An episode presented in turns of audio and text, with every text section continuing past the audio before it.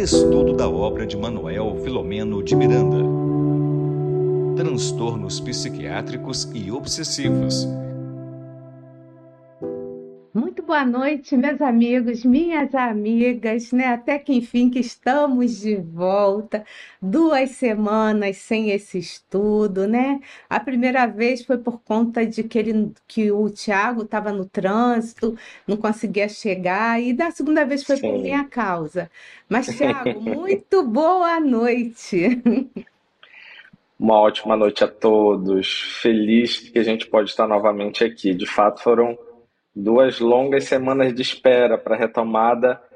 E aí a gente hoje vai encerrar essa inauguração. Essa inauguração dessa clínica está durando dias do Hospital Esperança, que tem um, uma ala só para espíritas, não é mesmo, Tiago? Sim, sim, sim. Então, vai ver que é por isso. Mas eu avisei a todo mundo, eu pedi desculpas, né? Então, estamos de volta. E antes de mais nada, nós queremos agradecer a Deus, a Jesus, aos nossos amigos espirituais, pela oportunidade do trabalho, pela oportunidade de servir. Né? Então, muito bom estar aqui com vocês. Nós também queremos agradecer aos parceiros de transmissão, gratidão a todos vocês. Queremos também agradecer né, a nós, nossas amigas que são pontualmente conosco. Dirana de Tupéva, São Paulo, nossa boa noite. A Rita Vidal, lá da Itália, boa noite também, Rita. Fátima Santos, de Juiz de Fora, Minas Gerais, boa noite. A Olga, que não diz qual é o estado, depois você coloca aí, porque você está sempre conosco também. Né? Então, só que nesse início a gente já viu alguns estados diferentes do nosso Brasil e também né, a Rita, que está sempre conosco, que mora lá na Itália. Então, meus amigos, nós vamos hoje estudar esse livrinho, para quem está vindo pela primeira vez, estamos estudando esse livro. Essa minha capa é antiga, a capa nova está aqui embaixo, né? Que parece na, na nossa tela, mas transtornos psiquiátricos e obsessivos. E a gente, o Tiago, vai estudar conosco né, o capítulo 10, a segunda parte do capítulo 10, né, inauguração da Clínica Esperança. Vai encerrar hoje esse capítulo, amigo? Vamos encerrar hoje. Então, tá bem. Então, é com a palavra o nosso querido médico psiquiatra, que é lá de Manaus, mas que também é trabalhador na seara espírita. Ele faz parte do movimento espírita e ele também é, é presidente da FEA, né? Presidente da Federação Espírita Amazodense e tem a interface da espiritualidade e psiquiatria em um dos seus pontos de interesse. Estava vendo aqui o que eu mesmo escrevi que ele mandou para mim. Esse é o nosso amigo querido que eu estava assim com muitas saudades de coração, meu amigo. Eu estava com muitas saudades de você. Seja muito bem-vindo, a palavra é toda sua. Que bom. Que bom que a gente sente saudades. E que bom que a gente saudades de tempos. Pronto. Que bom que a gente pode matar essas saudades de tempos em tempos. É, me emociona poder ver aqui as companheiras, né, as, as amigas que estão sempre conosco nesse momento de interação, nesse momento de reflexão. Essa energia também nos contagia a ponto da gente se sentir abraçados por companheiras de tantos lugares, né, que estão é, dispostas a, a, transformar as suas vidas através é, do espiritismo, através da leitura e do estudo dessa obra, que de fato trazem alento, trazem consolo e trazem respostas. Por isso, o alento e o consolo. Então, a nossa abordagem é sempre muito afetiva de algumas das conclusões. Hoje nós deixamos para falar a respeito do discurso ou da fala, por assim dizer, de Bezerra, que está no capítulo 10. É, e por fim, existem na verdade duas falas na segunda metade desse capítulo, que é também a fala de Antônio. E hoje é, eu confesso que eu tô um pouco emocionado, tô meio, tô meio emocional hoje sobre esse capítulo, porque Bezerra fez falas assim que me deixou um pouco reflexivo a respeito da nossa condição. Nós falamos muito a respeito de males que nos acessam, de transtornos mentais, de doenças que muitas vezes dormitam no nosso código genético, na nossa organização física e que de um momento para outro, durante a nossa existência, deflagram em sintomas, em diminuição do bem-estar e da qualidade de vida das nossas vidas. E quando Bezerra começa a falar, ele inicialmente se reporta à Mãe Santíssima. E eu observo que no Espiritismo é pouco comum, ou nós ouvimos menos sobre a Mãe Santíssima, sobre Maria. Nós normalmente costumamos ouvir mais sobre Jesus.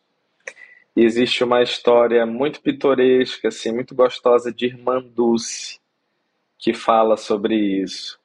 Ela, de um momento para outro, resolveu também pedir intercessão a Maria e não apenas a Jesus. Mas essa é uma história que a gente pode contar num outro momento. E falar de Maria me emocionou porque é, Maria é este ser, este coração escolhido e habilitado para receber Jesus. Para receber, na verdade, a expressão máxima da vontade de Deus na terra. E eu digo isso porque Jesus era a própria lei. Jesus era o próprio Verbo e quando nasceu, ele já era, ele já estava numa classe crística daqueles que eram infalíveis, mesmo que na carne. E quando a gente pensa a respeito do que Deus precisava nos dizer, ou do que Deus nos diz, é, lembrando que Deus é um ser completamente imaterial, e a sua comunicação, ela se opera de forma completamente distinta da nossa comunicação. Nós precisamos de palavras articuladas. Nós precisamos de uma linguagem mesmo que não verbal, mas nós precisamos de uma linguagem para nos comunicar. E Deus não. Deus, na verdade, por ser Deus, ofereceu uma vida que serviu de linguagem a cada um de nós. E essa linguagem era a linguagem universal do amor. Jesus representa então esse verbo divino, esse verbo de Deus, que acessa os nossos corações e nos traz palavras de vida eterna. Então, são essas as palavras de vida eterna que eu acredito, estão aqui compiladas nessas falas que me chamaram muita atenção na noite de hoje e que eu trago algumas reflexões, apenas algumas reflexões, dentro da minha visão limitada, para contribuir um pouquinho para as reflexões do final do nosso capítulo na noite de hoje. E eu gostaria de começar com os dois primeiros parágrafos, na verdade, que Bezerra comenta, e ele diz assim: evocando-a com imensa emoção. Tenho em mente suplicar-lhe bênçãos para mais este educandário de almas rebeldes, que reconhecemos ser quase todos nós. E é, é certo de que Bezerra, de que Maria tem um apreço especial pelas almas rebeldes. Porque as almas rebeldes exigem da gente uma soma maior, uma cota maior de amor. E isso Maria tem de sobra. Maria, por muito amar, consegue facilmente alcançar as almas mais rebeldes. E naturalmente que Bezerra é, caminha para essa para este patamar, para este lugar. É mais um pouquinho para frente. Pode passar. Você parou em outro local, mas você hoje começou mais à frente, por isso. É, um pouquinho mais à frente, exato. Aí. Começa no finalzinho, evocando-a. Aí Isso. já, já E aí eu passo para cá. Isso. E aí esse segundo parágrafo então diz assim: com o seu inefável amor maternal, e aqui começa o ponto em que eu gostaria de destacar para que a gente possa refletir. Suplicamos envolver-nos em ternura, preenchendo os vazios interiores da nossa emoção e enriquecendo de sabedoria os espíritos imperfeitos que somos. Quando então é, eu destaco esse ponto, é novamente refletindo a respeito do potencial amoroso e afetivo de um espírito como Maria e como Bezerra. É reconhecendo que esses espíritos têm totais condições de alcançar as mentes e os corações dos espíritos mais enviesados, mais difíceis de serem tocados. E quando nós estamos afastados desse sentimento de amor, quando nós estamos desidentificados dessa realidade espiritual, que é, na verdade, a nossa origem, a nossa essência, nós temos uma característica que é esse vazio interior.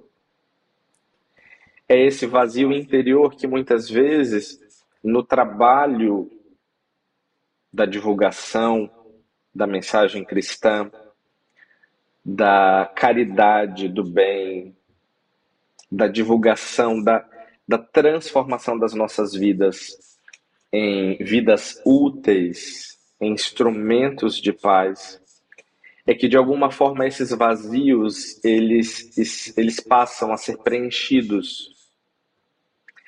E eu achei muito curioso Bezerra pedir que, com o seu amor maternal inefável, ele suplica da ternura desse espírito, desse coração feminino, que, ele, que ela possa preencher os vazios interiores das nossas emoções.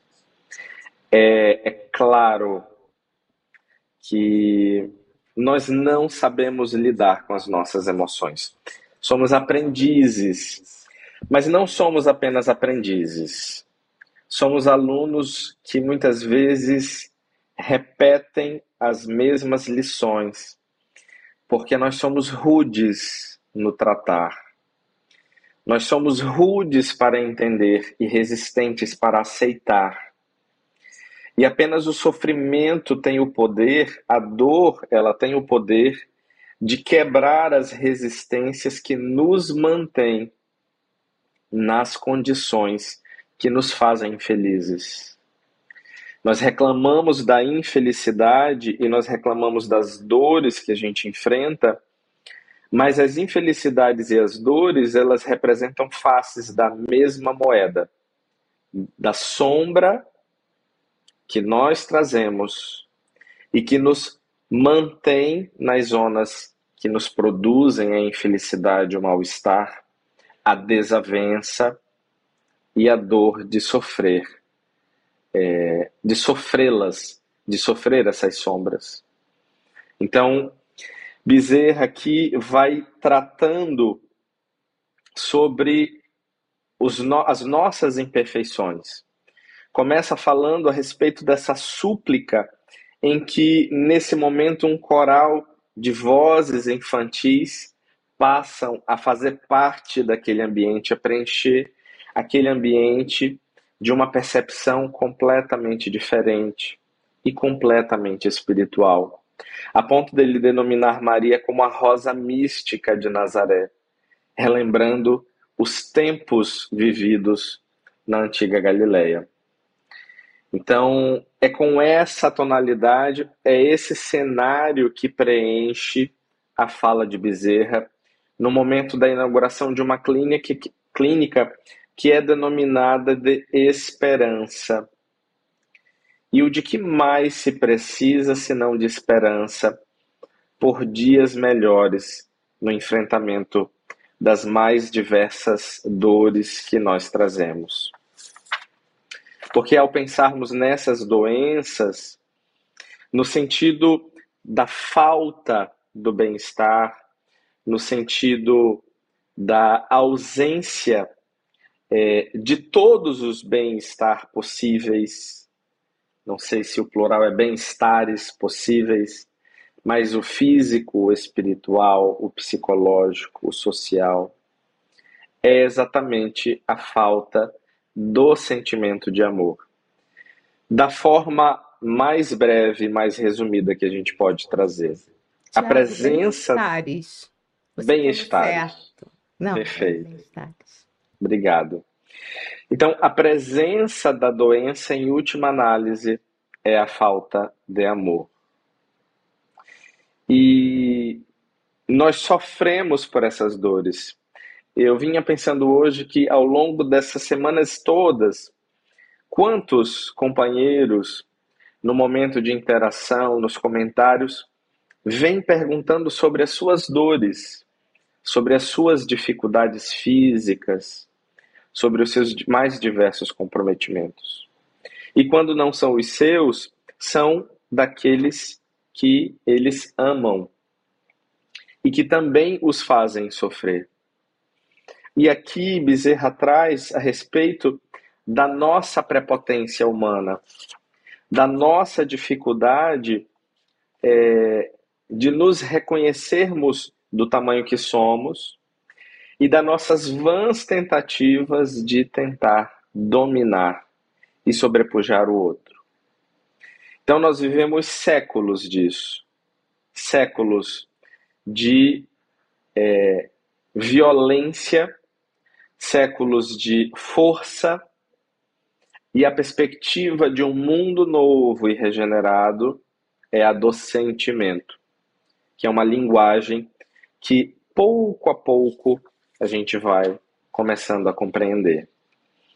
Então, mais para frente, ele diz assim, é, Regina, é um parágrafo que começa com o ódio e o medo. Pode passar. Pronto. O ódio e o medo, a ansiedade e a insegurança, a solidão e o vazio existencial dominam os seres humanos e atiram-nos em abismos de dor e de desespero que inspiram compaixão, principalmente porque se negam a receber, se negam receber a assistência espiritual e a edificação de si mesmos, através da humildade, do amor, do autoaperfeiçoamento, lutando contra as tendências inferiores que neles predominam.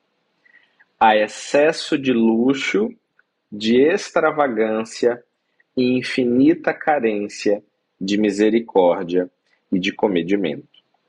Então, esse texto ele vai narrar assim de uma forma profunda, de uma forma amorosa, de uma forma respeitosa frente a todas as nossas dificuldades e as dificuldades aquelas que nem mesmo nós admitimos para nós.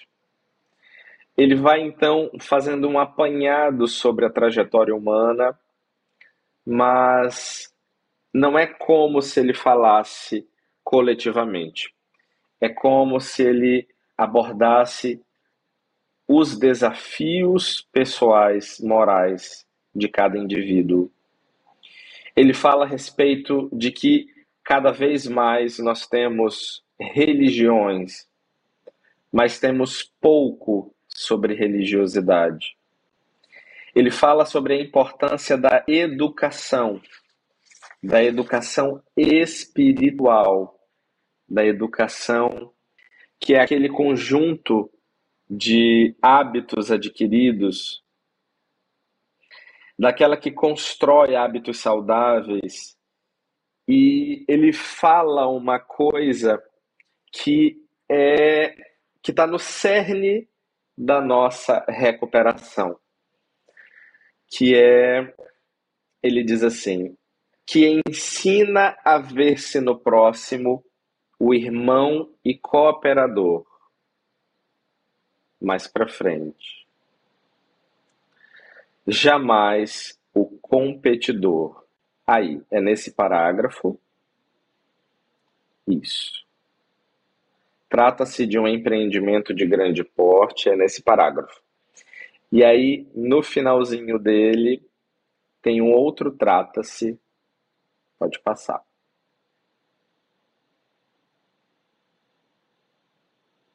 Perdão, pode passar. É, é, na verdade nesse próximo parágrafo, ao lado do, desse labor. Trata-se aqui, isso. Erro meu. Trata-se da educação moral daquela que constrói hábitos saudáveis, que ensina a ver-se no próximo, o irmão e cooperador, jamais o competidor. E aí ele diz: a tolerar as suas falhas, conforme gostaria de ter as suas dificuldades compreendidas, a auxiliar, dentro dos recursos possíveis, qual se necessitasse desse contributo. E no próximo parágrafo, a partir da segunda linha, ele destaca que as consciências anestesiadas para a compreensão dos altos empreendimentos a realizar no mundo, começando na superação da natureza animal e fixando as lembranças do mundo espiritual, onde se encontram e para onde retornarão após a experiência de breve curso na Terra. Então, nesses parágrafos, ao reforçar a respeito da educação, ele diz que o nosso caminho ele precisa ser pavimentado pela aquisição de novos hábitos. E quando nós falamos de novos hábitos, nós também podemos nomeá-los de habilidades. Porque se a gente pensa que Bezerra é um espírito que ama e que compreende e que tolera e que perdoa e que tem ternura e compreensão com as nossas falhas e com as nossas dificuldades, nós não podemos imaginar que isso foi adquirido de uma hora para outra, senão no somatório de todas as experiências que ele teve. Perfeito? É o que o Espiritismo nos ensina. E aí, cada uma dessas atitudes que Bezerra tem, a compreensão, a ternura, o olhar amoroso, o perdão, são habilidades morais adquiridas.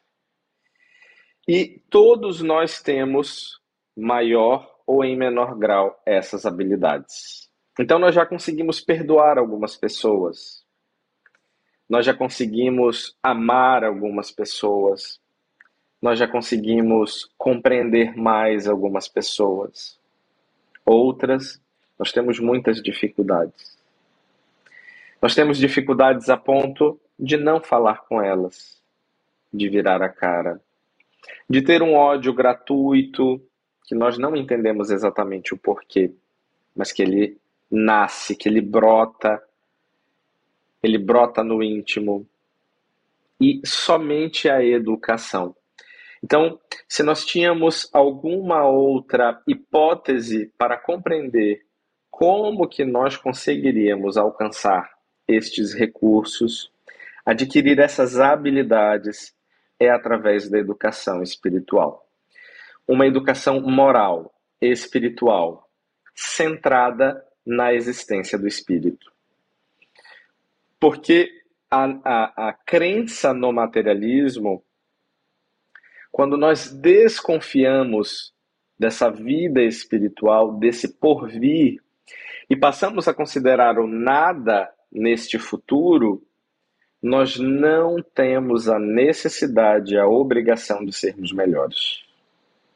Somente a compreensão de que a vida persiste, prossegue após a morte do corpo, essa crença vai fazer então com que a gente passe a tolerar as falhas humanas, que são também as nossas.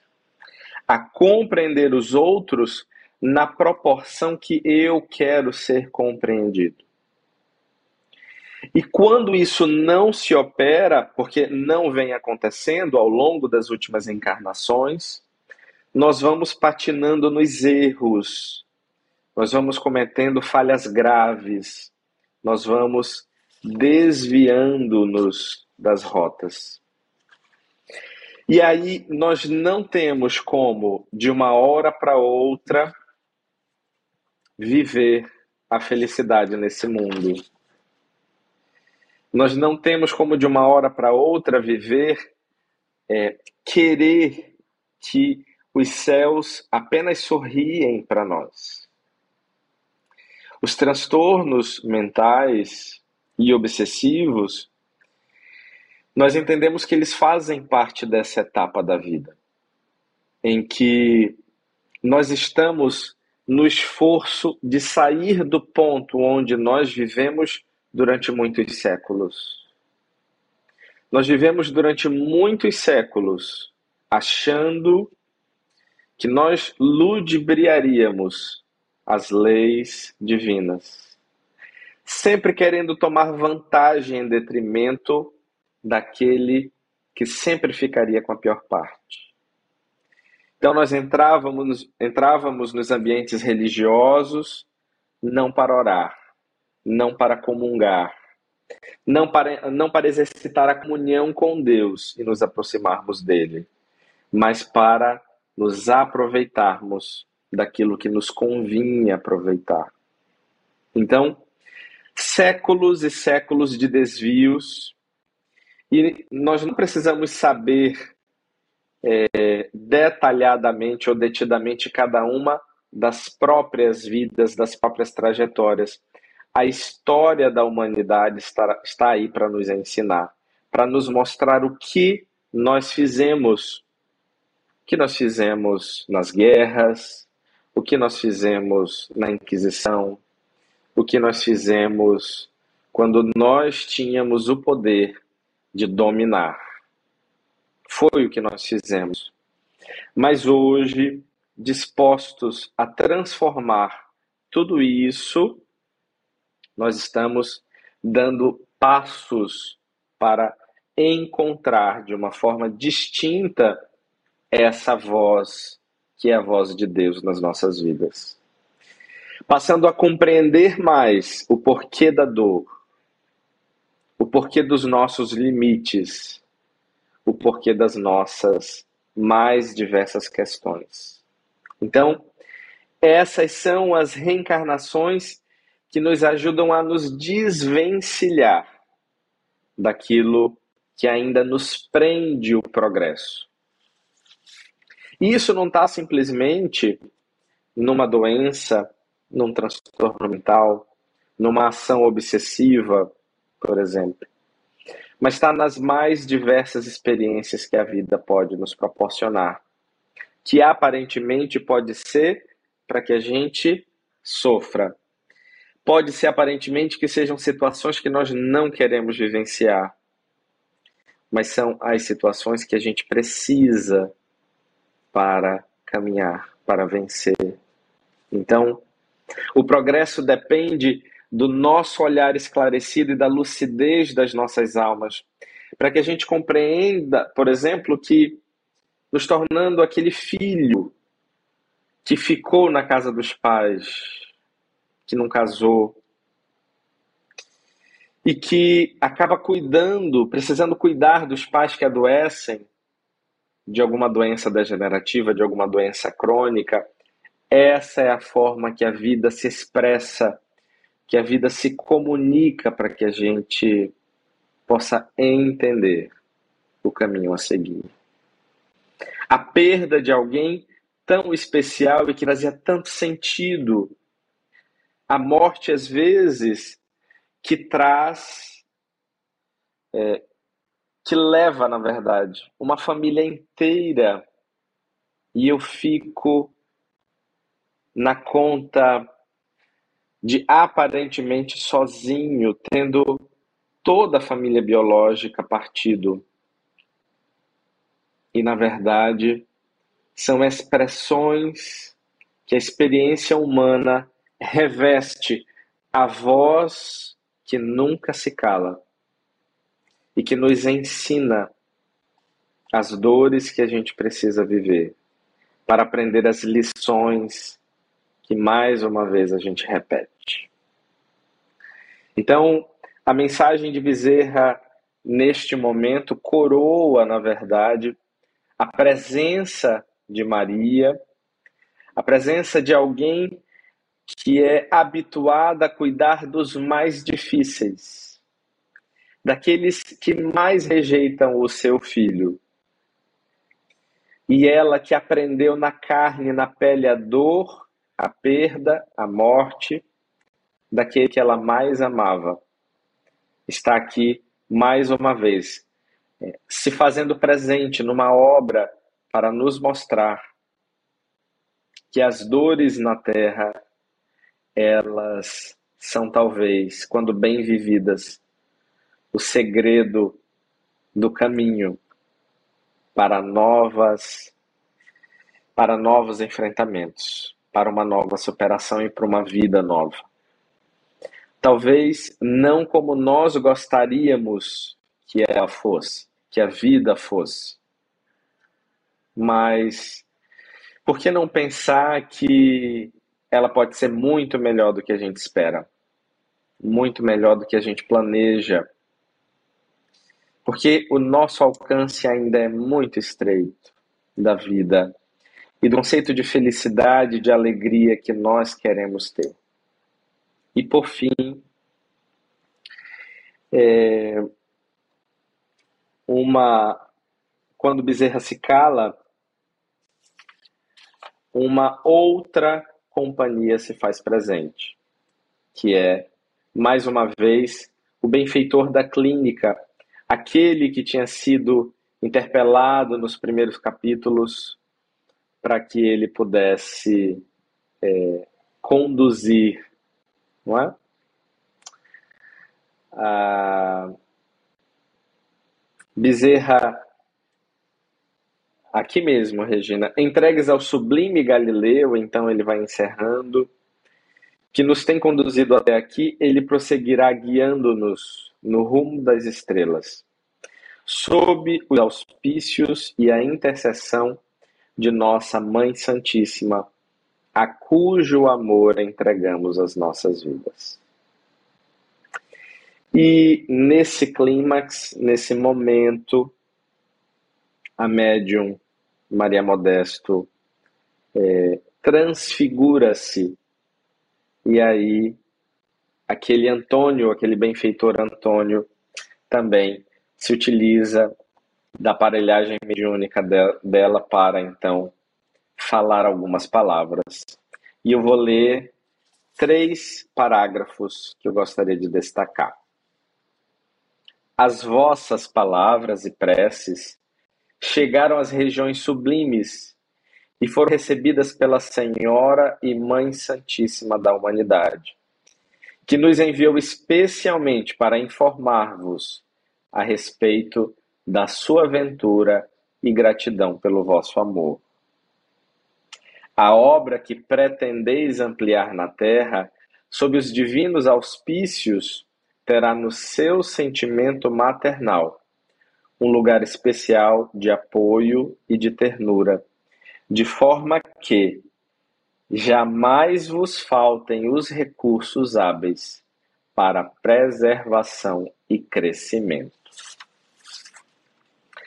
E aí, mais para frente, é, na próxima, ele fala assim: é provável, neste último parágrafo aqui, e eu lerei os dois próximos para que a gente possa caminhar já para nosso para nossa conclusão.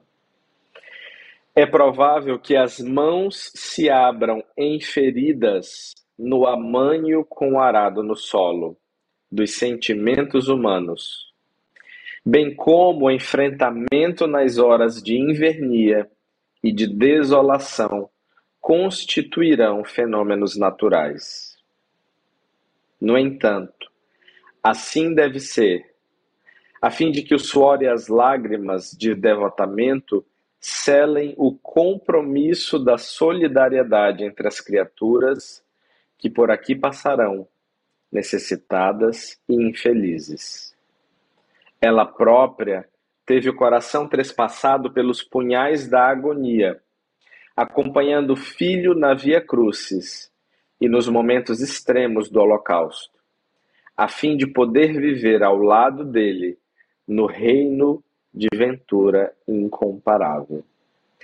E eu vou pedir para a Regina voltar para a página anterior, para eu. Aqui, por favor. Para a gente voltar para este ponto, que era aquela reflexão que eu vinha trazendo. É provável que as mãos se abram em feridas no amanho com o arado no solo dos sentimentos humanos bem como o enfrentamento das horas de invernia e de desolação constituirão fenômenos naturais. O benfeitor aqui fala então que é natural que a gente se sinta desolado em alguns momentos da jornada terrestre. É esperado que a gente sofra que a gente sinta a dor e a dificuldade. É esperado que haja momentos das nossas vidas que a gente olhe, mas não enxergue. Busque compreender, mas não entenda. Que quanto mais eu faça, quanto mais eu me esforce, parece que nada disso faz sentido ou muda o panorama, ou o que eu espero, ou faça alguma diferença naquilo que eu tenho feito. Nós estamos diante dos sentimentos humanos, do solo dos sentimentos humanos. Nós estamos diante do solo, do solo dos nossos próprios sentimentos humanos. E muitas vezes as nossas mãos, elas abrirão feridas porque é necessário a repetição e a dor. É necessário que a gente esteja envolvido neste trabalho incansável de transformação pessoal.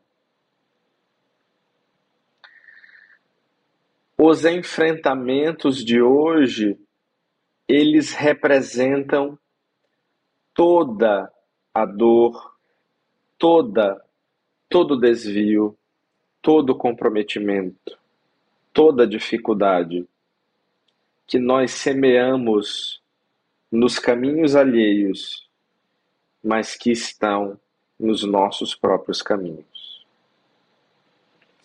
Mas isso não é uma visão pessimista da coisa. Porque apenas esta dor Apenas este enfrentamento, apenas essas feridas nas minhas mãos, é que me trarão o sentido da consciência tranquila que me fará um ser feliz. Então, as dores as mais diversas, elas são formas de expressar a minha necessidade de amor as células que inflamam, as células que adoecem, elas também estão famintas de saúde, estão famintas de amor. E tudo que nós precisávamos eram oportunidades benditas de aprender com essas dores a nos transformar e a ter aquele fôlego da paz da consciência tranquila. É isso que Jesus nos oferece. As oportunidades para que a gente recomece, para que a gente volte novamente à lição para aprender, para amar, para ser feliz. Os nossos olhos, a nossa visão teima em considerar essa retomada da lição como um castigo, uma penitência, um sofrimento. Eles não deixam de ser sofridos, mas nem por isso são a mão julgadora de Deus que nos espezinha até o momento devido que não temos mais nada a pagar. Pelo contrário. Na verdade, isso representa todo o amor que Deus tem por cada um de nós. Porque Ele oferece tudo, exatamente tudo o que nós precisamos para nos erguer, estarmos diante dele, olhando nos olhos, sem quaisquer questão que nos faça baixar a fronte. Essa dor é uma dor diferente daquela que nós provocávamos. Essa é a dor lição, é a dor amor, é a dor transformação. Também se chama dor. Ela também dói, mas ela dói para que a gente cresça. Ela nasce da linguagem do amor e não da linguagem do egoísmo, da prepotência, da vaidade.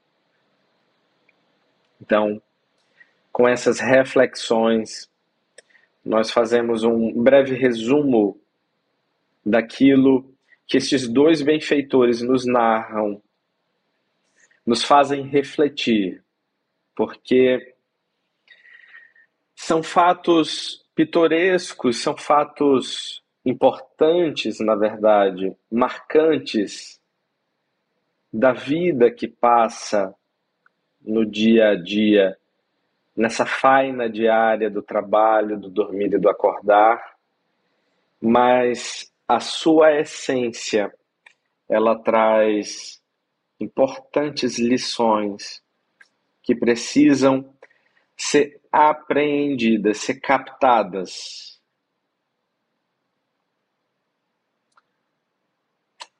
Ser captadas pelo Espírito imortal.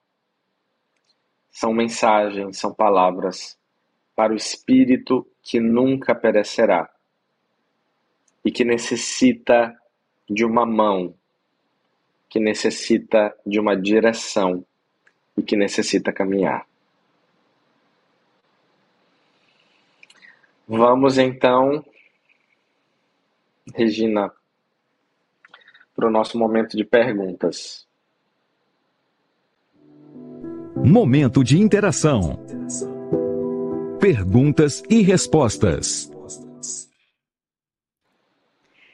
Então, meu amigo, como é um momento de interação, eu me permito interagir também. Vamos, vamos lá. É assim, hoje você tá assim, tá demais. Eu tava aqui assim, eu falei, tem que me segurar para não chorar. Eu tenho certeza que as meninas também E eu pensam também, assim. eu também, sim. Tá, tá assim, tá, tá difícil, mas eu queria lembrar também é, não em cima da sua fala de forma alguma, mas que o conhecimento liberta. Há 20 anos atrás, mais ou menos, eu passei por uma dificuldade. Eu me recordo bem que eu já tinha conhecimento, mas eu não tinha coragem de, nas minhas orações, de pedir para que Deus fizesse a vontade dele. Não tinha. Eu sabia que a vontade dele não era igual à minha. Eu tinha certeza. Agora, depois, você conhece as dificuldades que eu vivi, que tenho vivido, mas não teve um dia sequer que eu não acordei agradecendo a Deus por tudo que eu tenho, pelas minhas conquistas, sabe? Pelo aprendizado. Então, olha que interessante a evolução, né? O que o conhecimento nos faz? A dor que aparentemente é para arrebentar com alguém, para deixar a pessoa, você é médico psiquiatra, você sabe que você lida com pessoas depressivas, com síndrome de pânico. Mas essa dor que liberta, sabe, que faz a gente crescer. E que isso não tem preço. Quando a gente amadurece, a gente entende que Deus é bom, é justo e que tudo que ele faz é para o nosso bem. E eu também me recordei de um internauta, em uma das lives do nosso canal, ele de repente estava nessa fase, como eu estava lá atrás de 20 anos, ele numa situação de, de fatalidade, ele não conseguia entender o porquê que espíritos generosos fariam, faziam aquilo naquela parte do livro dos espíritos que vai falar da bala perdida. Na cabeça dele ele não entendia. Então, é fácil assim, a gente consegue perceber que no caso dele, desse internauta, ele não tinha um conhecimento mais profundo e logo veio que... o questionamento, mas essa pergunta veio fora da live, né? Eu ainda vou respondê-lo. E eu fico pensando as maravilhas do que é o conhecimento da doutrina espírita, a maravilha que são esses estudos, principalmente esse, né, conduzido por você, com a sua generosidade imensa em ter tirar um pouquinho do seu tempo, que eu sei que você é muito ocupado, para poder colaborar aí com esse estudo e ajudar tanta gente. Então, primeiramente queria agradecer a Deus por tudo, e aí, em segundo lugar, agradecer a você por você estar aqui conosco, né, às quartas-feiras, estudando esse livro, assim, que mexe tanto, né, com todos Uhum. nós. Mas vamos lá, Sim. colocar alguma, duas, duas falas, uma é da querida Dirana, tá? Ah, antes de falar da Dirana, a Olga, ela se colocou aqui que ela é de Vila Velha, Espírito Santo. Legal. Outro que vou até botar, outro estado querido aí. Sim. Estado do meu querido amigo Bernardo Leitão, né? Então, vamos na Dirana. Ela disse o seguinte, amigo, Tiago querido, você está mesmo muito emotivo. Me encanta profundamente o encontro de Maria com Judas. É um relato Sim. belíssimo, gratidão. Sim. É, tem alguns. Dirana, adorei a foto com o tucano aí. Ah, mudou, era sempre o mar, Foi. lembra? Ah, eu não tinha visto. Esse tucano tá parecendo que é lá no Paraná, lá em Foz do Iguaçu. Se for falar aí, porque eu já tive lá nesse, nesse local. Depois você me fala se foi lá em Foz do Iguaçu. Vamos lá, amigo. Me chamou a atenção porque tem uma mata, né? E tem um, uma ave. Lembrei das paisagens daqui. Mas eu também quero agradecer a Deus. Não posso, não posso iniciar falando sem antes agradecer depois do seu agradecimento. E a você. A gente se conhece já há alguns anos e essa parceria também tem me trazido muita, muito enriquecimento pessoal. Eu acho que, na verdade, Deus, sabendo das minhas necessidades, vai cruzando os nossos caminhos para que a gente possa ir ao encontro do que a gente mesmo precisa ouvir. Então, de forma nenhuma eu acredito que eu falo para os outros mas primeiro para mim. E a Dirana, assim, Dirana está falando sobre o encontro de Maria com Judas. São os assim, tem, tem encontros que me marcam. Ela falou esse, que é o que ela gosta, mas tem um que assim, que é especialíssimo para mim, que é o encontro de Maria de Magdala com Jesus. Então, na narrativa de Amélia Rodrigues, ela vai falar que Maria de Magdala era uma mulher linda e rica, porque ela convivia com homens ricos, ricos comerciantes, senadores, políticos. Os homens mais ricos gostariam de viver uma noite com ela e pagavam o que fosse para que isso acontecesse mas que ela era, é, de tempos em tempos, tomada por surtos, em que ela passava noites e dias sozinhas, jogava coisas fora, não queria ver ninguém. E uma bela noite, então, ao saber sobre o Rabi, ela atravessa o lago e vai ter com Jesus na casa de Pedro. E ao abrir a porta, Jesus como que a espera. E ele a chama pelo nome, Maria. E ela diz: Senhor, ah, Maria, o bom pastor conhece todo o seu rebanho. E a partir daí, eles tecem um diálogo que transforma a vida dessa mulher para sempre. Onde ela, que não se sente merecedora daquele amor, compreende que ele a liberta dela mesma e ela vai então vivenciar as agruras da sua escolha. Percebem? que a escolha de viver a verdade na Terra ainda é tão desafiadora para espíritos como nós, que nós não temos coragem, nós não temos fibra. E nós nos baseamos, nós aprendemos com estes exemplos a ter fibra naquela passagem em que Teresa d'Ávila se esforça e atravessa córregos e montanhas para alcançar o que precisava ser feito, que as vozes fal falavam para ela, né? Ela de repente escuta Jesus, né? E aí responde para ele assim: Sim, mestre, é por isso que tu tem tão poucos, né? Porque os que te servem aqui tem todas essas dificuldades, né? E é verdade. Então, a Terra ainda é este espaço em que quem decide por se transformar, quem decide por experimentar o amor, tal qual Jesus nos ensinou, vai enfrentar dificuldades. Mas não há outro caminho. Só temos esse.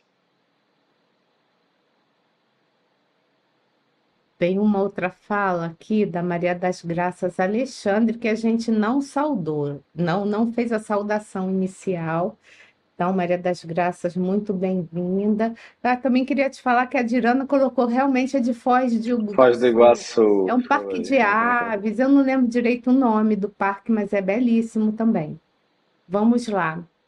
A Maria das Graças fala o seguinte, sem palavras, emocionantes suas palavras, somos aprendizes de um despertar que está em nós e nos descobrindo no exemplo, nas experiências dos anjos do Senhor da vida. Gratidão, Tiago. Gratidão também, muito obrigado pela sua presença, pela sua participação. E mais uma gratidão da Sônia Pacheco. Concordo plenamente com você. Gratidão por receber tantos ensinamentos. Aí mais outro estado querido, Rio de Janeiro, estado da onde eu venho, né? Então, Sim. saudades de lá. Sônia, Então, obrigado. Eu também estou num rio, só que é o Rio Amazonas, viu? A Sônia está no Rio de Janeiro, estou no Rio Amazonas. Então, a gente quer agradecer a você, nosso querido amigo, querido, né, companheiro de longas datas. Eu quero agradecer a todos vocês que estiveram aqui conosco até o momento. Estaremos de volta para esse estudo do livro na próxima semana, sempre às quartas, 19h30. E eu quero convidar vocês também para estarem comigo na sexta-feira, às 19h30, com o programa Momentos com Filomeno de Miranda. Então, meu amigo, palavras finais toda sua. É contigo. Eu gostaria de convidar vocês para a gente fazer uma pequena prece para a gente encerrar hoje. Agradecidos que nós estamos ao Mestre das nossas vidas, pelas oportunidades, pelas bênçãos, que são sempre maiores que as dores. Nós te rogamos, Senhor, a lucidez necessária para caminhar ao teu encontro. Fica com cada um de nós na noite de hoje. Que assim seja. Estude conosco. Faça parte da família Espiritismo e Mediunidade. Em Lives TV.